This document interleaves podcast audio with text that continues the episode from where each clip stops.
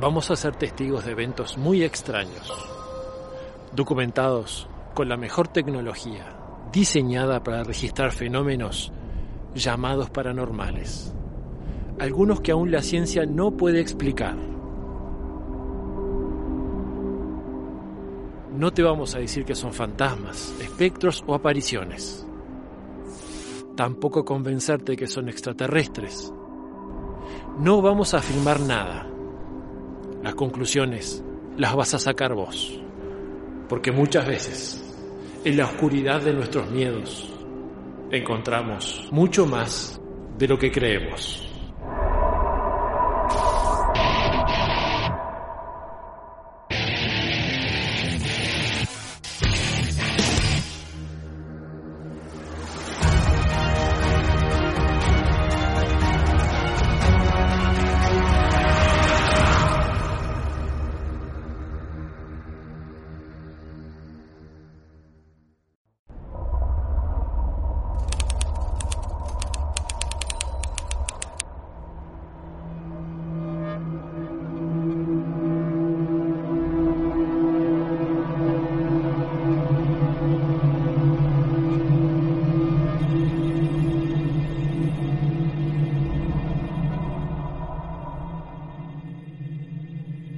Por primera vez, un equipo interdisciplinario de cuatro uruguayos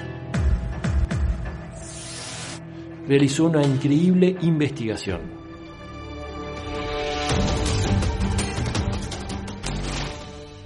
Para nosotros como investigadores es una oportunidad única, un espacio vasto, amplio y lleno de historias, con desafíos nuevos para poder abocarnos a ellos y tratar de conseguir pruebas, elementos que nos permitan mostrar eso que tantas veces se manifiesta o se denuncia.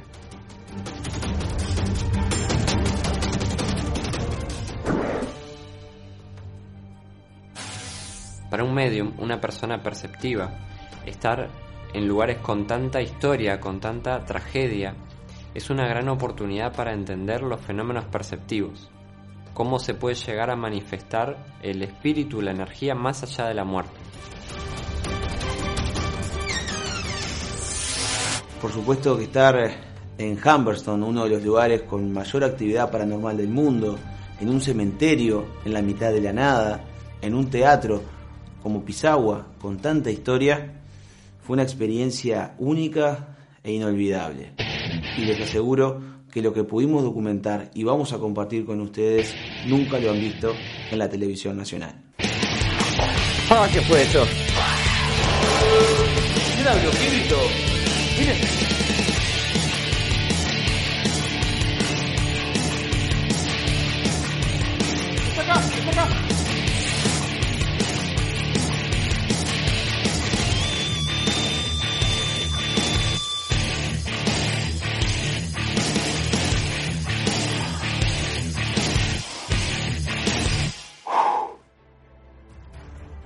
Existe un antiguo pueblo abandonado en el medio del desierto.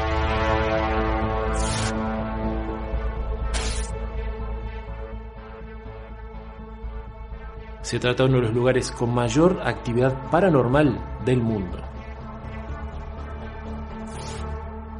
Así comienza el especial de rastros en el norte de Chile.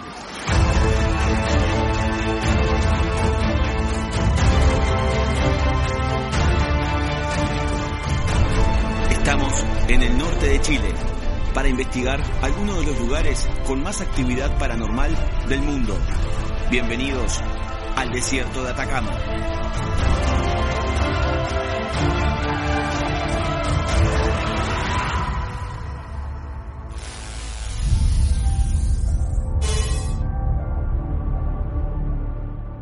Humberston, ubicada a 47 kilómetros de la ciudad de Iquique y fundada en 1872, fue declarada en 2005 como Patrimonio de la Humanidad por la UNESCO.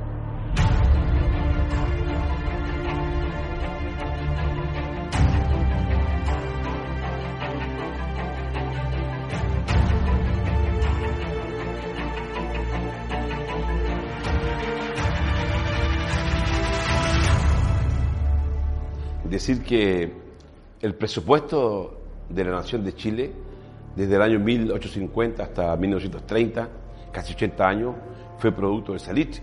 Por eso que las salitreras fueron tan importantes en el país.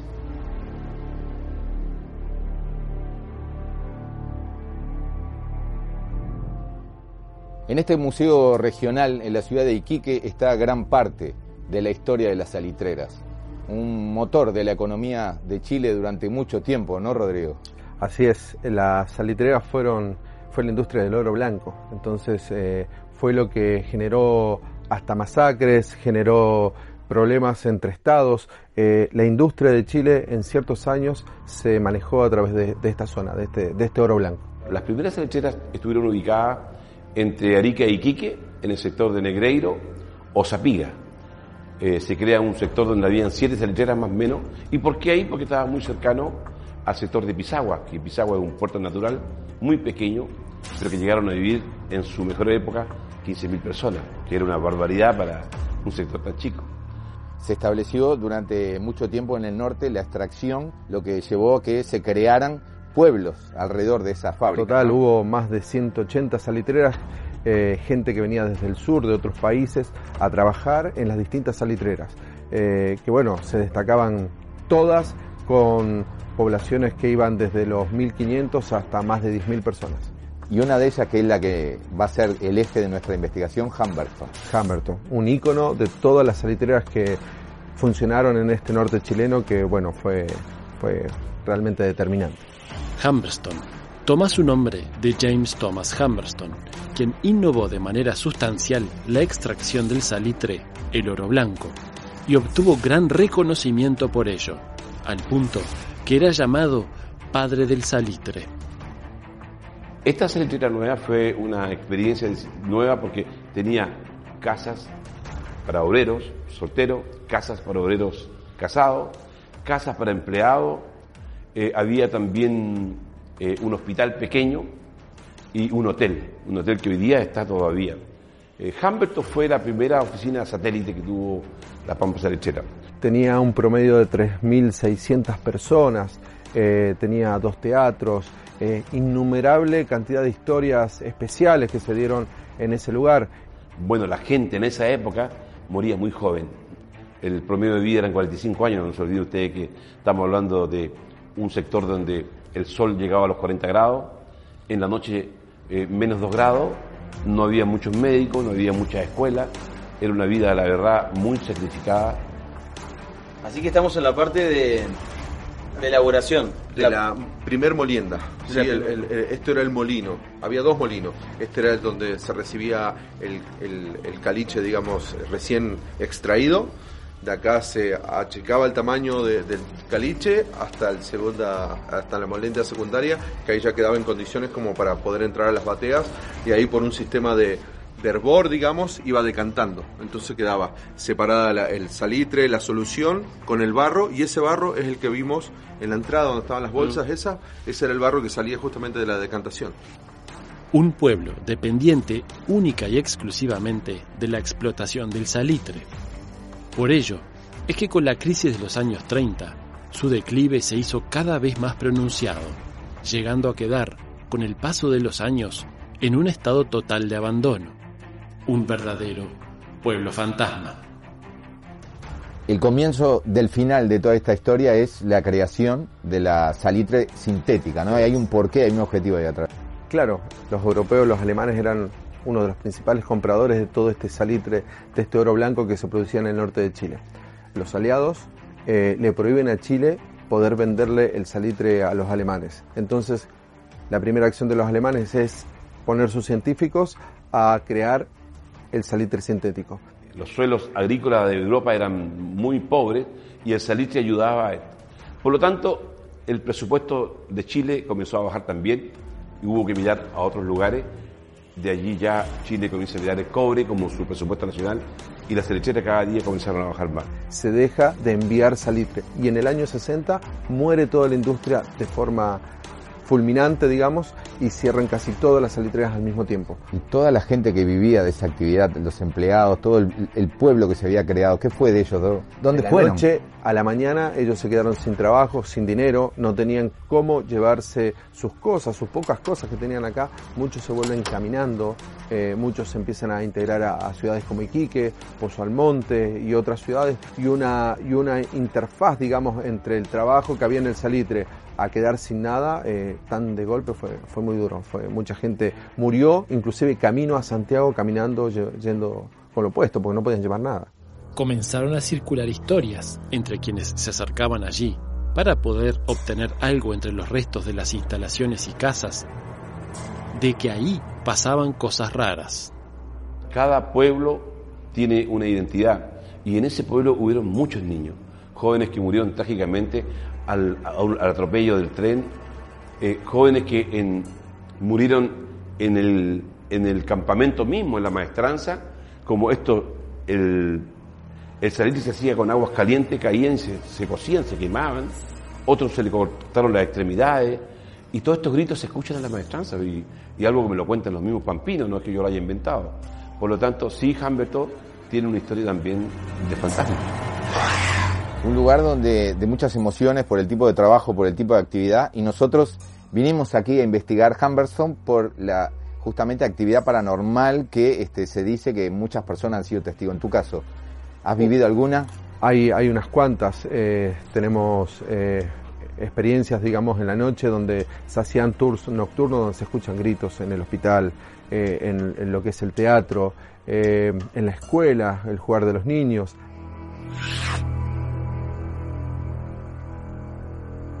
Nos encontramos con un funcionario del Museo Regional de Iquique, don Ricardo. Don Ricardo, ¿cómo le va? Bien, bien, bien, gracias, muy amable. Muchas gracias por su tiempo. Humberton. Bueno, eh, antes que nada, eh, un placer que ustedes estén acá y espero que no sea la última vez. Muchas gracias. Bueno, la experiencia que yo les puedo contar de oficina ex litrera Humberton, se escuchan muchas cosas. Viví, lo vi y escuché, sobre todo la parte del hospital. ¿Ya? Eh, llantos de niños eh, enfermos que gritaban las puertas, eh, uno puede estar caminando y tú sientes en la espalda algo que te está, no te atreves a mirar para atrás, ¿ya? porque te puedes imaginar cualquier cosa. Y experiencia paranormal son varias, la que tanto Santa Laura como Humberton. El hecho de estar haciendo una ronda tipín eh, tres y media de la mañana, dos y media de la mañana, y sin haber brisa, viento, nada, se escuchan conversar dos personas, un varón y una dama, pero se escucha un como un murmullo, pero el murmullo se distingue que el varón es la voz es grave, la dama es suave.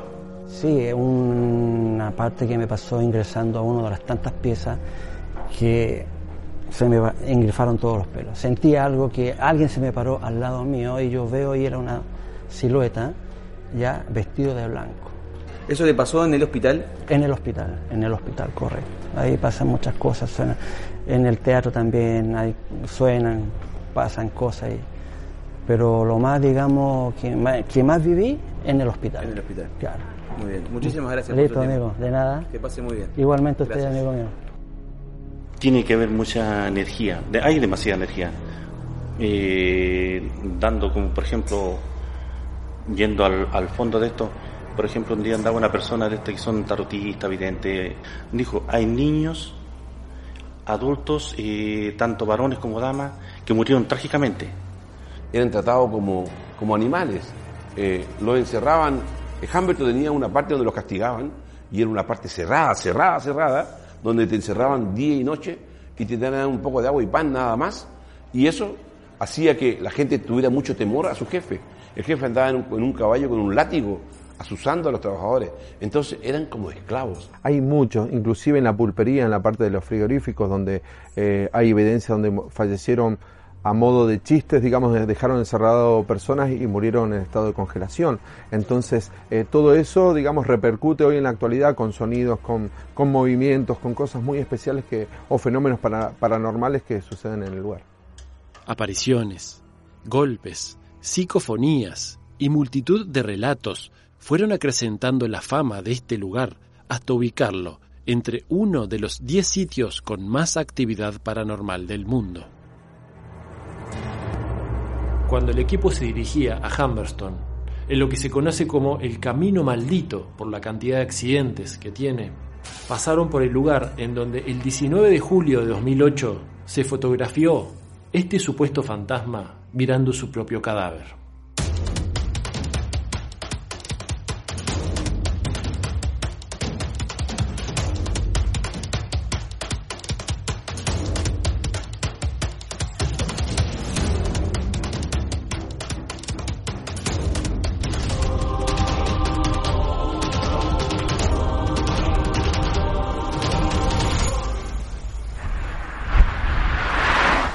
Fernando Guerrero Tapia y Alberto Adrián Galleguillos Monardes perdieron la vida en este siniestro.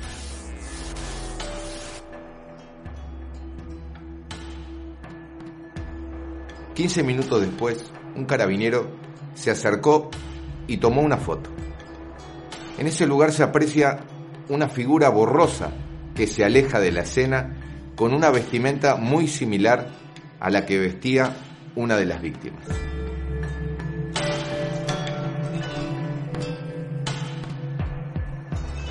Es importante destacar que para que una foto como esta sea registrada, se tienen que dar una serie de sucesos en simultáneo. Por un lado, el fallecimiento, eh, la muerte y el desprendimiento energético. Por otro lado, la captura exacta en ese momento de la foto y la expansión energética de esa persona que falleció para poder ser registrado. Si bien en Chile es tradición que en los lugares de accidente al costado de la carretera se construya o se edifique una pequeña animita, como se denomina allí, este lugar se destaca especialmente porque lo que hay ahí es una gran edificación que se ha convertido con el tiempo en un lugar de peregrinaje, donde la gente se desplaza allí para realizar ofrendas, para hacer pedidos y obtener de estos funcionarios que ellos consideran que están allí y que los escuchan favores.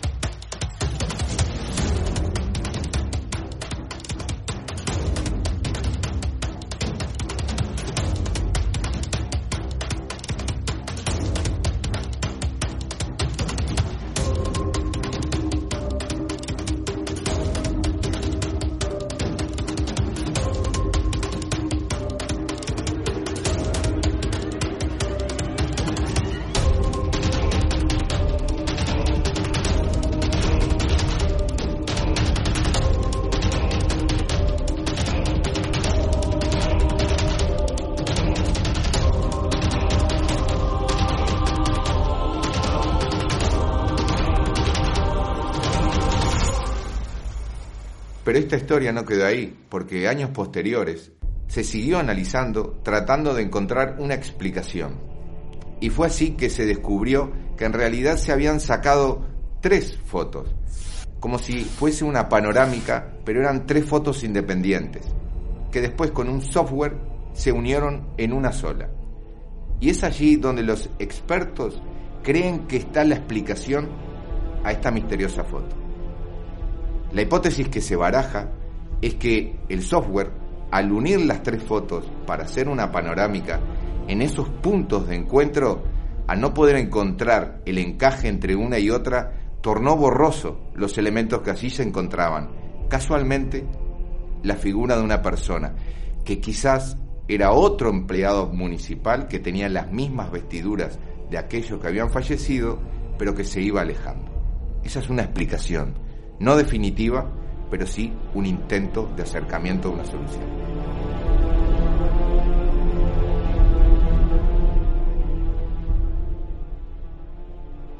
En el lugar sacamos fotografías con la cámara de espectro completo, que abarca la luz infrarroja y ultravioleta. Utilizamos además algunos dispositivos de audio. Sin embargo, no documentamos absolutamente nada fuera de lo común o extraño más allá de, obtener respuestas o no a través de este aparato, para nosotros, como investigadores de fenómenos inexplicables o paranormales, es realmente muy emocionante y emotivo estar en un lugar tan importante a nivel de investigación, en donde un carabinero aquí en Chile sacó esa foto y queríamos compartirlo con ustedes, el hecho de estar en este lugar tan importante que a nivel de investigación no siempre se tiene la oportunidad de estar.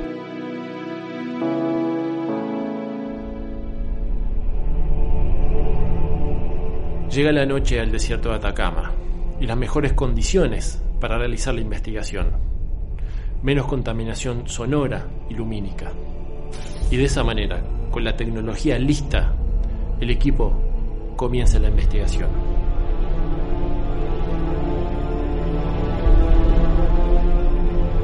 Bien, ya nos encontramos en uno de los lugares más embrujados del mundo y con más actividad paranormal del mundo.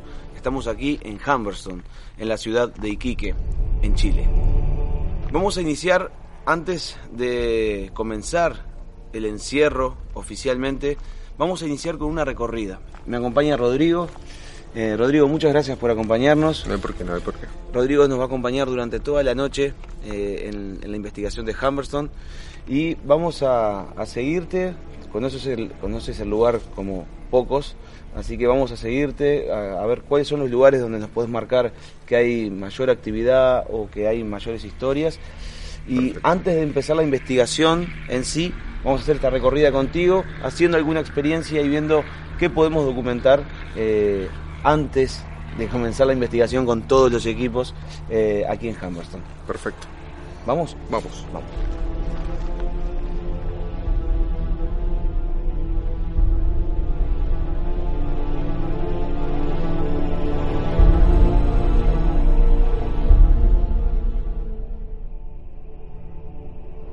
Salitre se hacía con aguas calientes, caían, se, se cocían, se quemaban. Otros se le cortaron las extremidades. Y todos estos gritos se escuchan en la maestranza. Y eh, llantos de niños eh, enfermos que gritaban. Dijo, hay niños, adultos, y tanto varones como damas, que murieron trágicamente.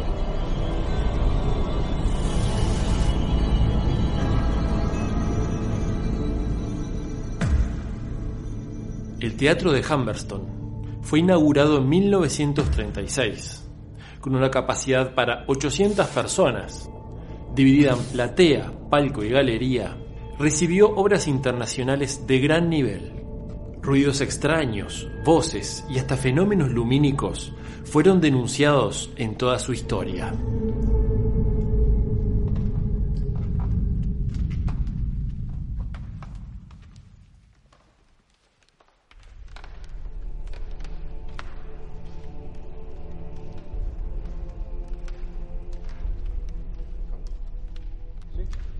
Seguimos, Rodrigo.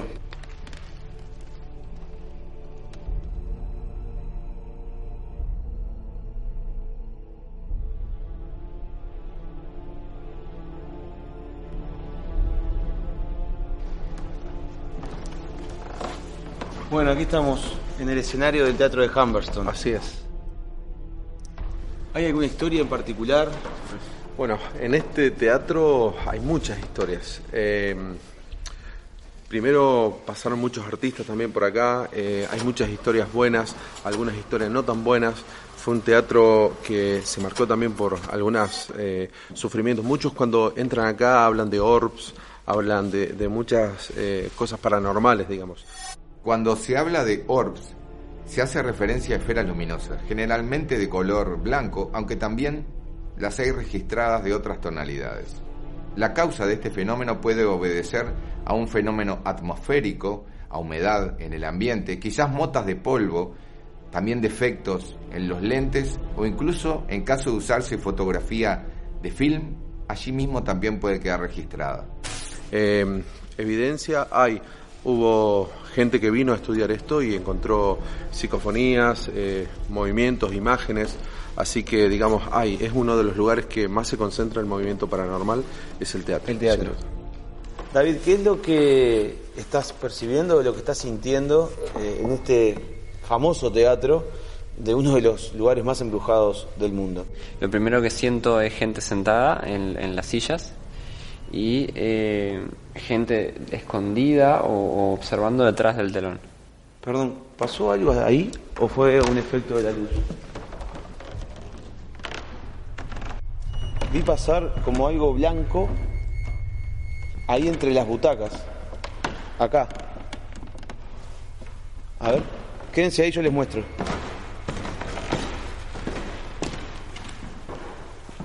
Fue por acá. Pasó como una... Era como una masa blanca que pasó hacia acá. Y estaban las dos luces mirando, o sea, estaban las dos cámaras mirando hacia allá. No tenemos en este momento una cámara, un plano general. Pero estoy seguro de que, que vi como algo que se trasladó de acá hacia, hacia, hacia este lado. Fue como muy nítido. Demasiado. Las psicofonías o las parafonías son fenómenos de voz que aparecen en el ambiente son registradas por equipos, puede ser por una cámara o por el- un micrófono o por una grabadora digital, cualquier instrumento que grabe audio y que por lo general no se escuchan con el oído humano. Fue por acá. Fue por acá. Pasó como una... Era como una masa blanca que pasó hacia acá. Y estaban las dos luces mirando, o sea, estaban las dos cámaras mirando hacia allá. Estas supuestas voces, estos sonidos, fueron registrados por nuestros micrófonos, pero nadie del equipo los escuchó en tiempo real.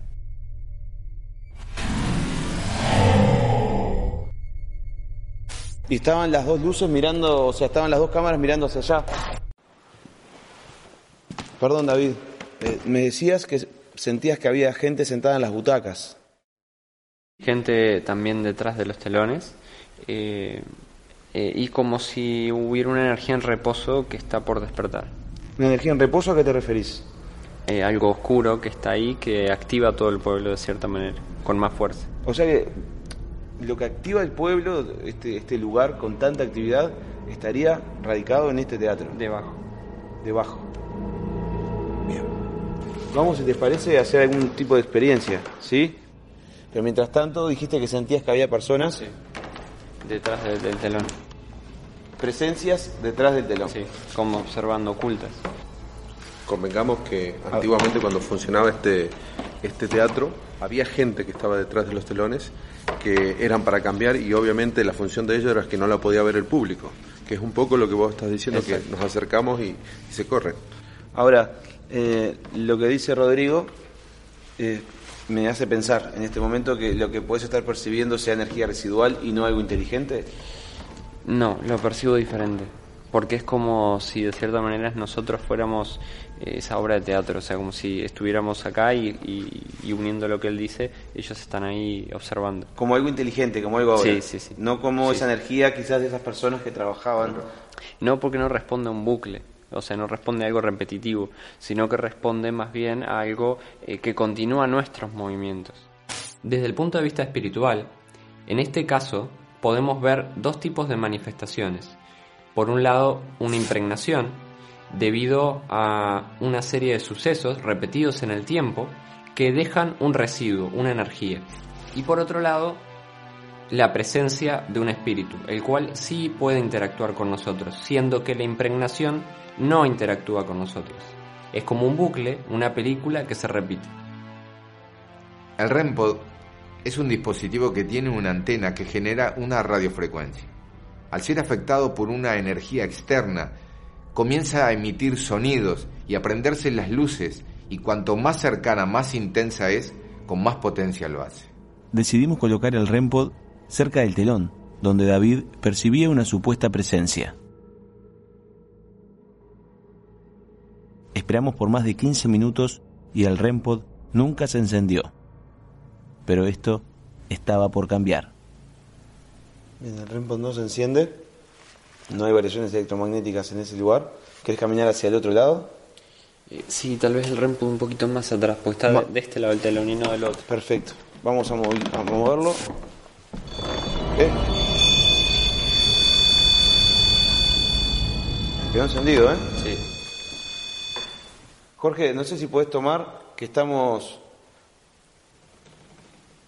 estamos eh, a, una distancia considerable, aproximadamente, corríjame, pero un metro. Más, más. Más de un metro. Del REMPOD y se, miren, miren.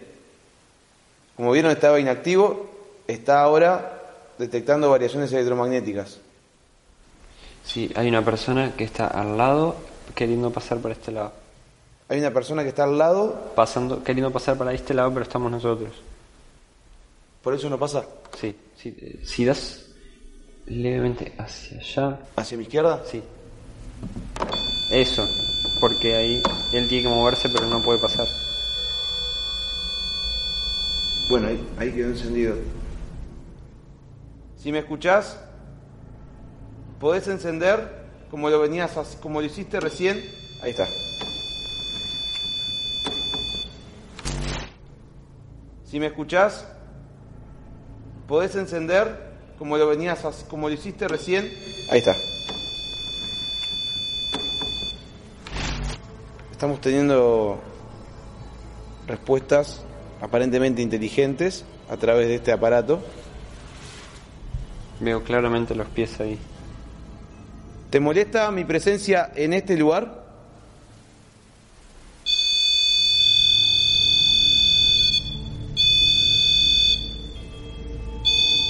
Oh, eso es un sí, ¿no? Según la parapsicología, este fenómeno puede ser explicado también por impregnaciones, es decir, que las mentes de las personas que fueron, que estuvieron en ese lugar, dejaron cierto tipo de impregnaciones. Esas impregnaciones inclusive podrían interactuar con quienes van al lugar. Es decir, que hay una serie de interacciones físicas con energías psíquicas que podrían explicar algún tipo de fenómeno que aquí se registró. No creo que las impregnaciones sean emociones de existencias anteriores que todavía permanecen en el lugar. ¿Por qué no considerar que nuestro propio cerebro de nosotros como investigadores, con una capacidad que todavía desconocemos, afectamos los instrumentos de una manera que nos hagan pensar que tenemos una respuesta externa cuando en realidad es algo interno que está desarrollándose? Lo que objetivamente sucedió fue que el REMPOD, que detecta variaciones electromagnéticas, se encendió. Lo que me llama la atención a mí es que solamente se encendía cuando yo hacía preguntas. Si lo hace sonar es un sí, si lo dejas en silencio es un no. Yo me, me quedo en esta posición para que ustedes vean que lo único que tengo en la mano es la grabadora digital y en esta mano no tengo absolutamente nada que pueda generar una variación electromagnética. Eh, hay como un, otro hombre, un jefe. ¿Ahora? Sí, ahora mismo. Y eso lo molesta bastante porque eh, él no sabe qué hacer, no sabe a quién hacerle caso, si a vos o a él. ¿Y por el jefe qué le está diciendo? Eh, esto- o solo observa, tiene una mirada muy amenazante. Hacía que la gente tuviera mucho temor a su jefe. El jefe andaba en un, en un caballo con un látigo, asusando a los trabajadores. Entonces eran como esclavos. La gente que está en las butacas, cuando esta energía se libera, puede salir a todo el pueblo, hacerlo sonar de una forma contundente para decirme que sí. Sale. ¡Pam!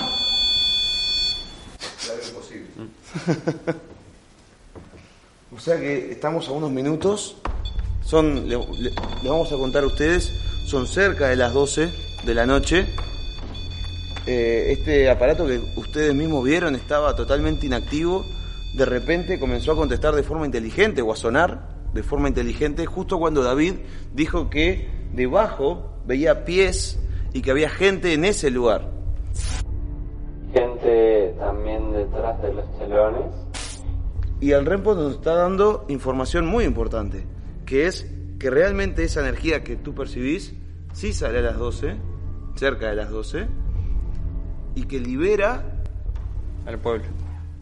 La actividad que existe en el pueblo.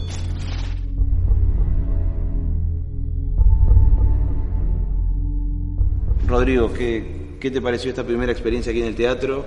Eh, bueno, yo, yo estaba seguro que íbamos a, a- a registrar material así como el que estamos registrando. Creo que todavía falta mucho y que va a haber mucho más todavía. Eh, hay lugares que son más fuertes, eh, así que tenemos que estar preparados porque creo que va a haber mejores manifestaciones que la que estuvimos percibiendo hasta ahora. Sin duda, eh, pero creo que nos empezó a dar como algunas pistas este, de primero, en primer lugar, que lo que estabas percibiendo se vio también eh, verificado, ac- acreditado por los equipos, en primer lugar.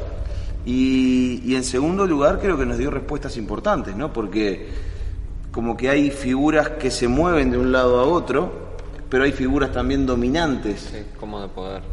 Pero hay figuras también dominantes. Sí, como de poder. Exactamente, en Humberstone. Que tiene que ver, Rodrigo, también un poco con la historia. Exacto, sí. A- Acá siempre esto fue como de feudales, o sea, eh, los dueños de las salitreras eran intocables. Eh, muchos pueden estar dando vuelta todavía su espíritu por acá y, y se pueden manifestar de una u otra forma, con órdenes, con, con ese ímpetu de, de- de mando que tenían, entonces lo podemos ver eh, con toda la evidencia que estamos tomando. David, decías que había algo que despertaba Humberstone después de las 12. Son las 12 y cuarto. ¿Qué es la sensación que, que tenés ahora? Eh, que eso que se activó de cierta manera, eh, se- sí se liberó, pero sigue nutriendo. Es como que va prendiendo un- un- una gran central eléctrica, por así decirlo. Eh, el pueblo se está encendiendo.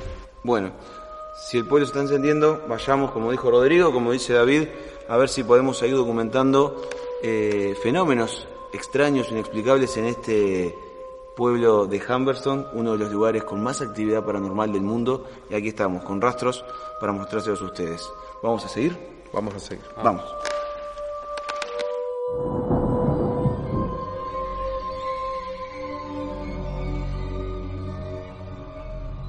El hospital de Humberstone es uno de los lugares más intensos en la actividad paranormal denunciada. Se hacían tours nocturnos donde se escuchan gritos en el hospital. Cubierto por techos de chapas retorcidas, es uno de los lugares en donde se denuncian misteriosos gritos, llantos y golpes. sobre todo la parte del hospital, ¿ya? Eh, llantos de niños, eh, enfermos que gritaban.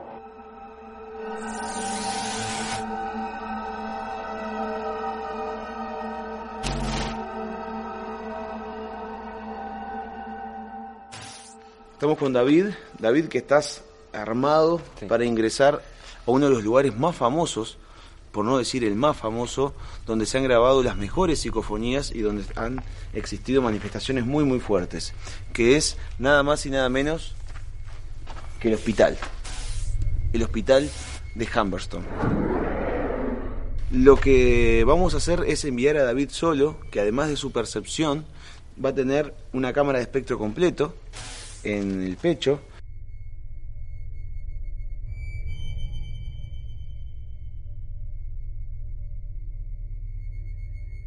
Va a tener una grabadora digital incorporada, va a llevar otra cámara y además va a estar con los auriculares escuchando en tiempo real por si puede grabar algún tipo de psicofonía. ¿Sí? Nosotros vamos a estar monitoreándolo y él va a tener un handy. Cualquier cosa que suceda nos avisas enseguida. Vamos a ver qué pasa con esta experiencia de David solo en el hospital de Humberstone.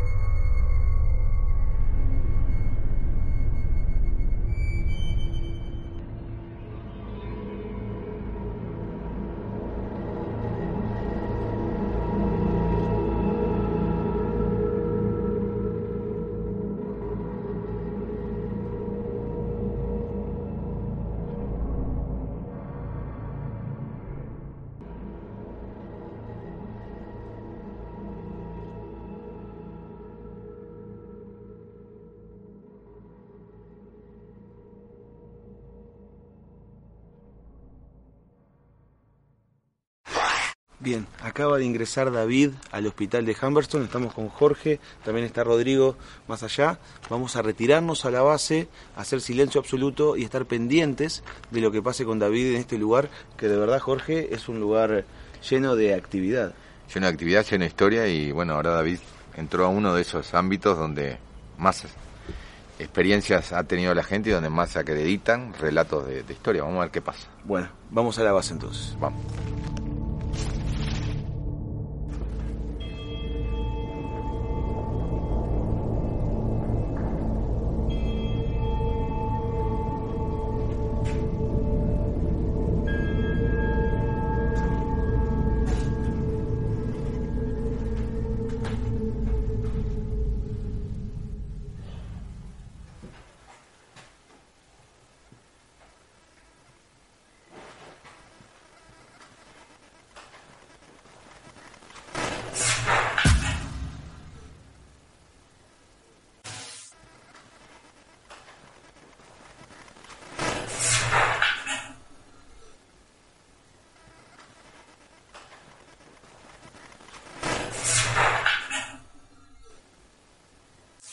En esa oscuridad profunda podía sentir y tener la certeza de que no estaba solo.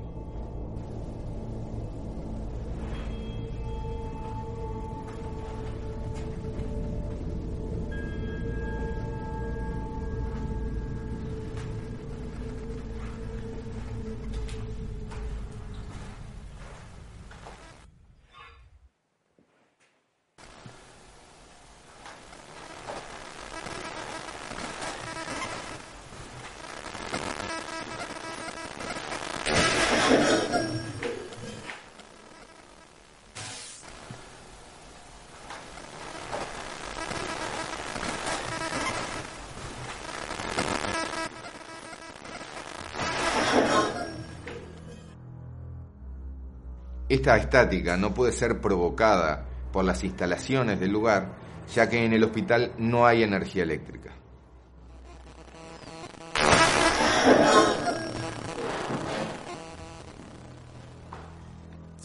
A donde me estaba acercando, la energía negativa iba en aumento.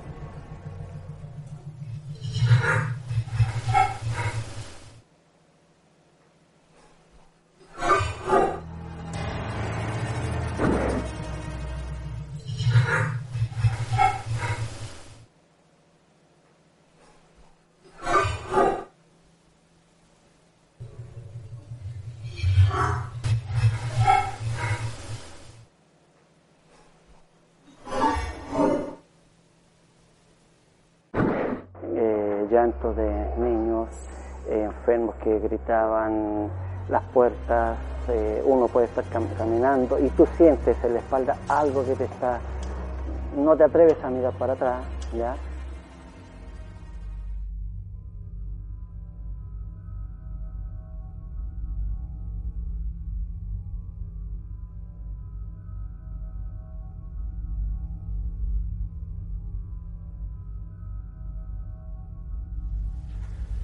Estoy sintiendo una energía muy densa.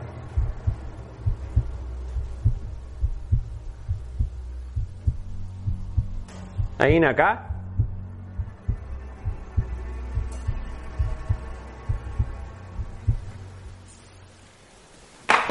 ¡Ah, qué fue eso!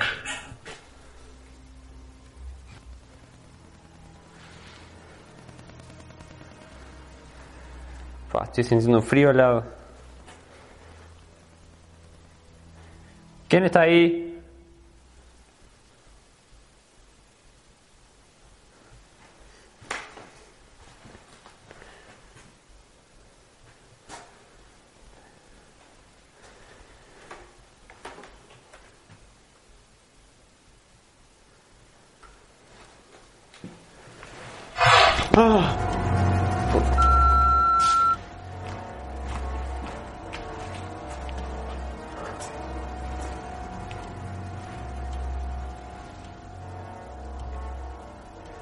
Estoy sintiendo rodeado y lo que veo no lo muestra la cámara.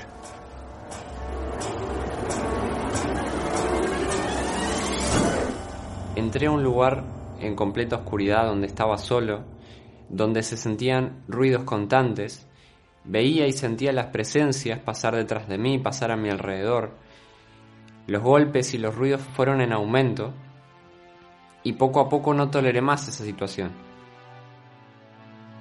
En ese momento se cruzan muchas cosas por la cabeza, el hecho de que estás en un país extranjero, en un lugar que no conoces, en el medio de la nada, y que no sabes qué te puede pasar.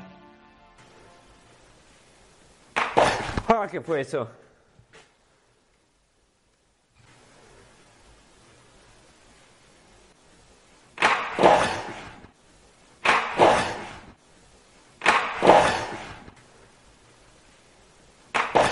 ¿Qué fue eso?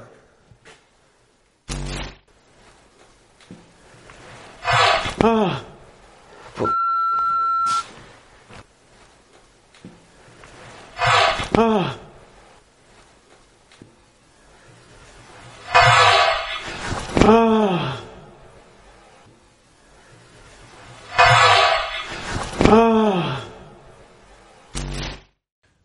La experiencia de David, durante su recorrida, el resto del equipo estaba monitoreándolo en la base, hasta que deciden que Jorge vaya en su búsqueda.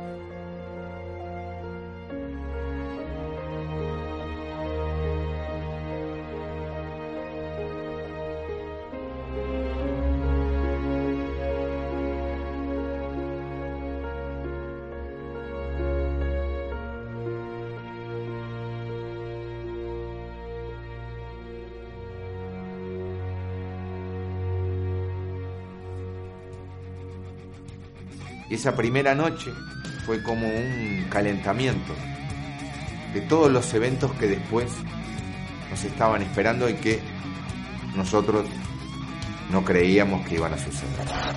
Nunca me hubiera imaginado a nivel perceptivo lo que aconteció después. Lo que nadie en el equipo imaginó es que esta noche era solo el comienzo de una investigación que sería inolvidable. Presencias registradas en las cámaras, David, mira. Ah, Está acá, está acá, está acá. fenómenos sonoros y lumínicos, está tocando el brazo. ¿Sí? ¿Me escucharon? respuestas inteligentes a través de los aparatos. Hay un niño. ¿Un niño? Tu brazo hacia arriba es un sí. Va. Esto es parte de lo que nos ofreció Humberstone. Y esto recién comienza.